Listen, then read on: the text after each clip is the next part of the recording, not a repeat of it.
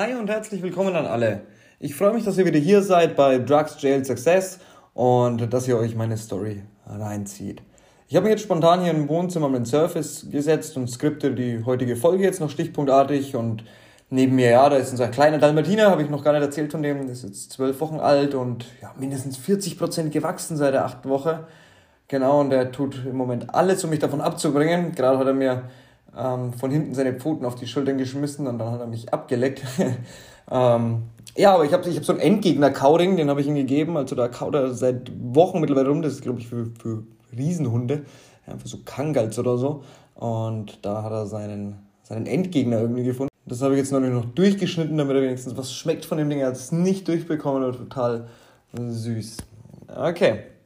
So, aber es geht ja nicht um meinen Hund. Ähm, ich hatte jetzt spontan den Einfall, die Story episodenweise zu gestalten, so dass es egal ist, wann du einsteigst, weil jetzt Zeiten und Orte während der Geschichten im Grunde eigentlich total irrelevant sind. Ja, also es sind verschiedene Stories zu verschiedenen Zeiten und wenn man da ein klares Muster ähm, sich erarbeiten will, was wann wo passiert ist, da kommt man dann, glaube ich, nicht mehr mit, weil ich selber da nicht mehr mitkomme. Also das war, war sehr viel und deswegen erzähle ich es episodenartig.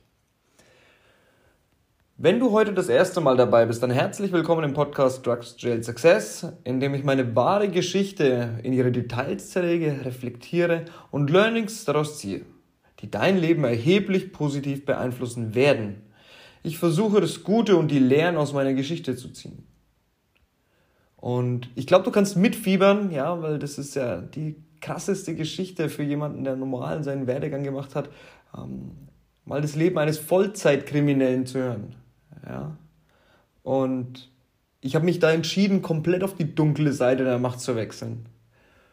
Und die heutige Story spielt nach meiner ersten Haft ab. Darüber spreche ich dann zu gegebener Zeit auch noch und versuche dir Einblicke zu geben. In eine Welt, die den meisten Menschen verborgen bleibt. Ich war nur acht Monate in der JVA Neuburg an der Donau, kam auf zwei Drittel dann wieder raus und machte eigentlich exakt dort weiter, wo ich aufgehört hatte während der Haft habe ich Pläne geschmiedet, Leute kennengelernt, so dass ich direkt nach der Haft halt auch auf diese ja, professioneller und organisierteren Kontakte zugreifen konnte. Ja, Motorradclubs, Gremium etc. Bevor es jetzt richtig mit der Geschichte weitergeht, ich distanziere mich heutzutage sehr stark von meinem damaligen Lebensstil. Ich erzähle hier aber eine Story, teilweise aus der damaligen Sicht. Bei Scarface und Pablo Escobar wirst du auch nicht ähm, gewarnt, dass es schlecht ist. Das zieht man sich als Story rein und ich werde es auch versuchen spannend zu machen. Ich werde ähm, aber auch aus der damaligen Sicht erzählen. Ich verherrliche nichts von all dem. Haltet euch aber von Drogen und zwielichtigen Gestalten fern. Let's go. Ich wohnte in einer Einzimmerwohnung in einem Altbau in der Gegend Poppenreuth Fürth. War eine ruhige Gegend. Waren total auf Speed, als wir den Umzug machten. Ich, Kevin und noch zwei Leute. Gott, wie hießen die? Ah, ich glaube, einer hieß äh, Basti. Aber eigentlich muss ich sagen, wir waren da vier Tage, glaube ich, also zwei in der anderen Wohnung, dann sind wir umgezogen, dann waren wir da gesessen. Ich habe vergessen, wer da bei mir war, so war so drauf von mir. Ich habe vergessen, wo ich bin. Ja, so drauf war ich. Ich sag, Kevin, wo sind wir? Hier bei dir zu Hause. Wow, peinlich, Alter.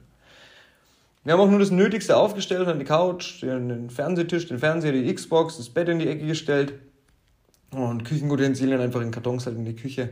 Haben uns eine Pizza bestellt, die haben wir keiner gegessen. das ist lächerlich total gewesen. Ähm, und ich hatte einen kleinen Kühlschrank, den habe ich direkt neben mein rotes ja, Designsofa. Gab auch Zeiten, in denen es gut lief. Ähm, ja, das habe ich dahin, um, um maximale Kontrolle über ja, das, das Zeug zu haben. Also die Lagerung, das ist ja, das ist Speed, das kann man in Kälte lagern, das ist wahrscheinlich besser. Okay. Ähm, Mehrmals die Woche holte ich mir 20 oder 25 Gramm Bier. Und der Dealer kam auch wieder zu mir und ich meine, das ist Service. Ja, Gibt es auch ein Learning für dich. Du musst im Business den einen unangenehmen Schritt machen. Raus aus der Komfortzone. Mach mehr als die Konkurrenz. 90% der Leute arbeiten in der Komfortzone und es ist leicht, diese Menschen zu überholen. Für diesen einen Schritt habe ich eine spezielle Methode entwickelt, das ist die DMC-Methode. Unsere Mitglieder ähm, kennen das und da empfehle ich dir einfach mal einen Blick drauf zu schauen. Kannst dir gerne eine Beratung buchen. Am Ende ist ähm, auch der die Internetseite im Video. Ich habe dann mittlerweile echt zuverlässig das Zeug verkauft, ja, also vom Leo. Der war vom, vom Gremium, also hat er zumindest gesagt. Ja, diese Motorradclubs genießen ja äh, den höchsten Respekt überhaupt, ja, sie sind wie eine Mafia. Ich war immer erreichbar, hatte immer, immer auch Stoff und viele Leute wussten das und ich ging halt auf immer in meinem 24-7-Job. Ja, ich war Drogendealer. Ich gab Gas, ich war immer erreichbar, ich war immer wach und ich fokussierte mich auf den Vertriebsprozess und nicht mehr ausschließlich auf den Gewinn. Ich habe mich durch schwierige Situationen gebissen und ich kann dir eins sagen. Learning. Du befindest dich in der Komfortzone. Bei den Dingen, die du kennst, kannst und die du im Optimalfall auch noch kontrollieren kannst. Da bist du in der Komfortzone. Der Stoff von Leo, ja, angeblich, wie gesagt, war der Mitglied vom Gremium. Wir glaubten das natürlich, wir hatten keinen Grund daran zu zweifeln. Er hatte eine Kutte und alles. Er war zehn Jahre jünger, der hat einen coolen BMW gehabt, der war bewaffnet auch und so. Und es war so ein Typ, ich fahre 120 in der 30er-Zone und schütze mich dann mit dem Motorradhelm oder so. Ähm, ja, total drauf auch halt auf, auf Stoff und ich hatte einen Deal mit ihm, ja. einem aus meiner Sicht Mitglied des Motorradclubs und ich brachte relativ viel Geld. Ja, also das dürfen wir ja auch nicht unterschätzen. Ja, wenn die das für 7, 8, 9, 10 ähm, gekauft haben und ich habe das für 20 dann gemacht, das waren schon relativ viele ähm, Gramm, die ich da verkauft habe. Und da habe ich so den, den Film gehabt, dass ich einfach auch gar nicht mehr aufhören kann. Ja, also was, was würde der sagen, wenn ich sage, ich mache das jetzt nicht mehr? Ja, eine Einnahmequelle weniger. Und ich muss sagen, ich scheffelte Geld und versteckte aber auch haufenweise Scheine überall in der Wohnung. Ja, ich war immer wach und mein Kurzzeitgedächtnis war nach dem tagelangen Draufsein richtig matschig und ich habe das Zeug dann halt auch nicht mehr gefunden und so, habe da mal irgendwo 300, 400 Euro irgendwo rausgezogen und dachte, hey, cool. ähm, ja, ich habe aber viel geschnupft mit meinen Kollegen, so haben wir uns genannt, mit Brüder haben wir uns genannt. Lächerlich, echt. Learning.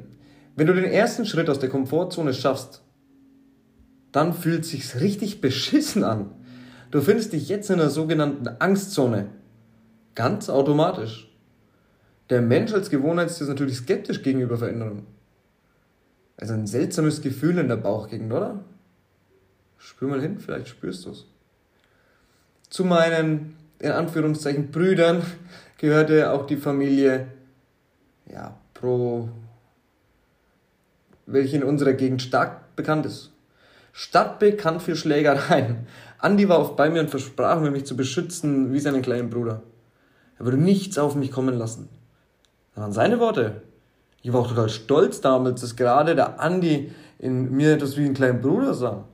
Er war immer bei mir, hat da geschlafen, gegessen und ja, das war super, weil er halt immer bei mir war, so als, als Bodyguard auch so ein bisschen, als Stressvermeider, also hätte, es kam nicht zu einer Hauerei, weil er halt da war, ja. Ich nenne das mal, das sind die Stressvermeider, solche wie Andi ähm, und da der bei mir war, musste es keinen anrufen. Das war einfach immer super, super geklärt, ja. Also war immer richtig stark.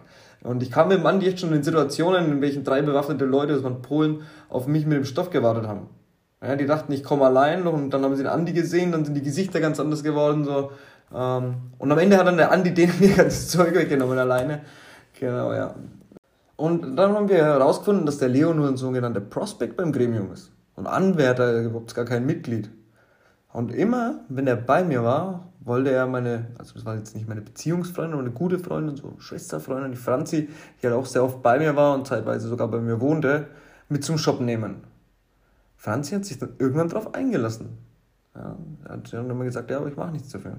Ja, okay. Dann hatte die immer Stoffe total abgehoben, das musste mal reinziehen. Ich mache jetzt einen schnellen Schnitt, im Grunde keine, keine Spannungsbogen, sondern ich gehe direkt hoch.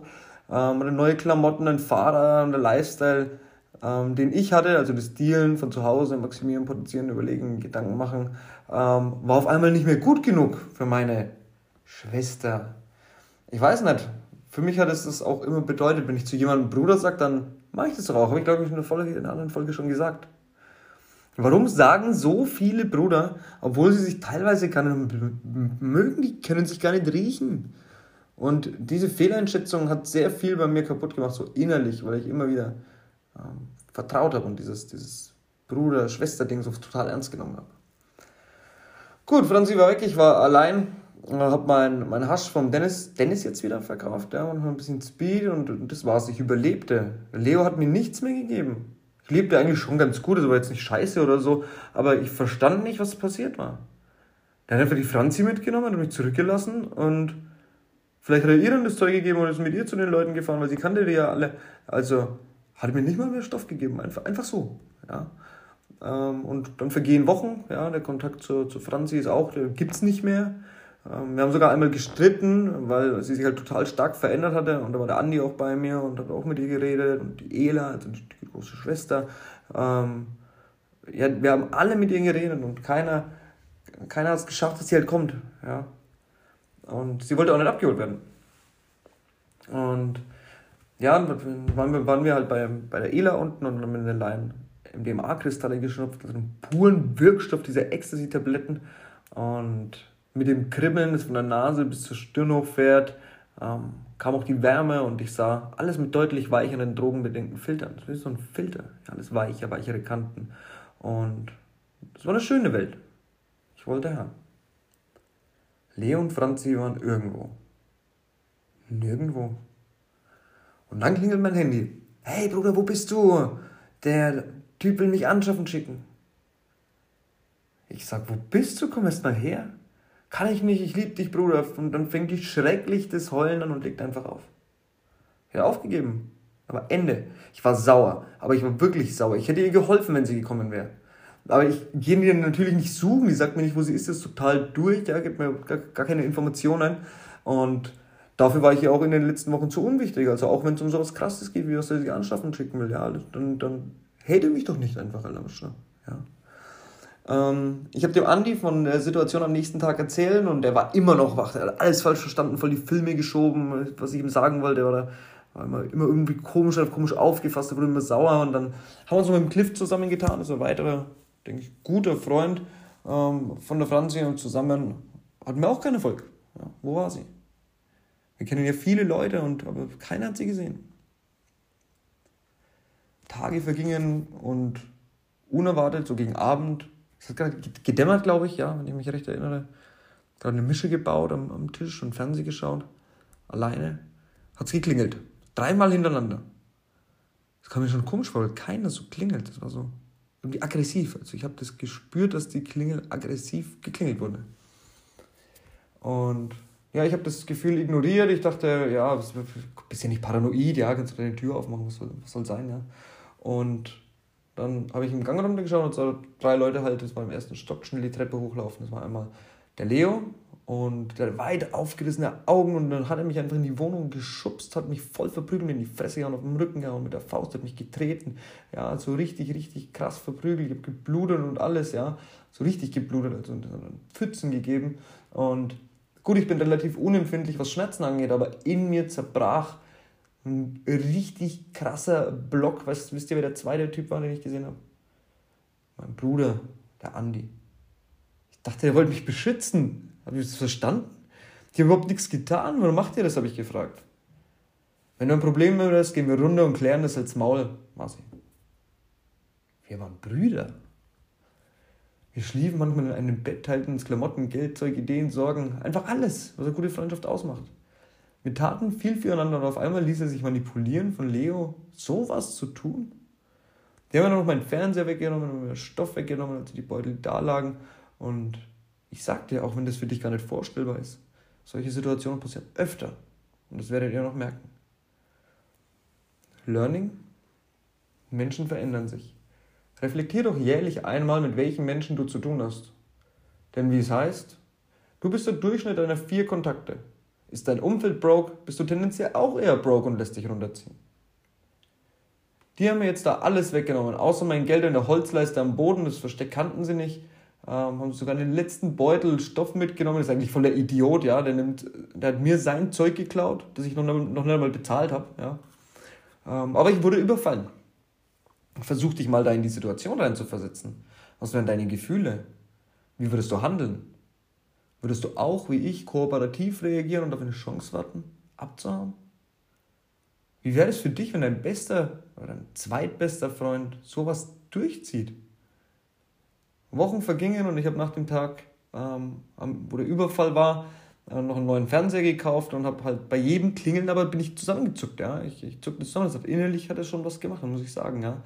Ähm, das hat sich so drei, vier Monate gehalten und ich war schon ängstlicher als zuvor, ja, also ein bisschen mehr so auf, auf Abwehr bedacht. Also es hat, hat mich schon verändert, schon ein einschneidendes Erlebnis, aber nachdem es da so viele gibt in dieser Story, ist fand ich, es nicht so krass. Es hat mein Leben nicht so krass beeinflusst, finde ich.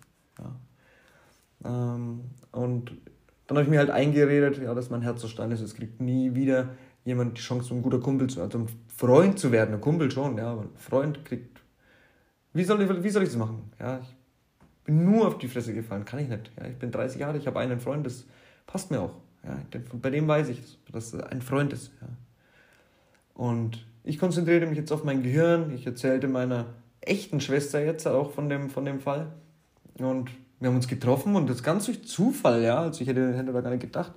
Ähm, ich habe es einfach erzählt und sie kannte dann einen richtigen Member von dem Gremium und ich habe ich, ähm, hab das Versprechen von diesem Typen bekommen, dass der Leo das hätte nicht tun dürfen und ich mein Zeug oder das Geld zurückbekomme.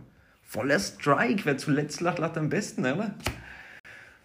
Doch dazu kam es gar nicht mehr. Ich bekam eine WhatsApp ein paar Tage später mit einem Video von einem deutschen Nachrichtensender. Ich erkannte meine Schwester Franzi in Handschellen auf dem Video. Sie hatte ihn umgebracht. Mit zwei Leuten und Messern.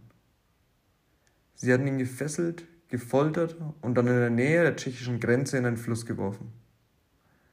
Einfach weggeschmissen. Ein Stück Fleisch. Lass die Folge wirken. Spür in dich hinein.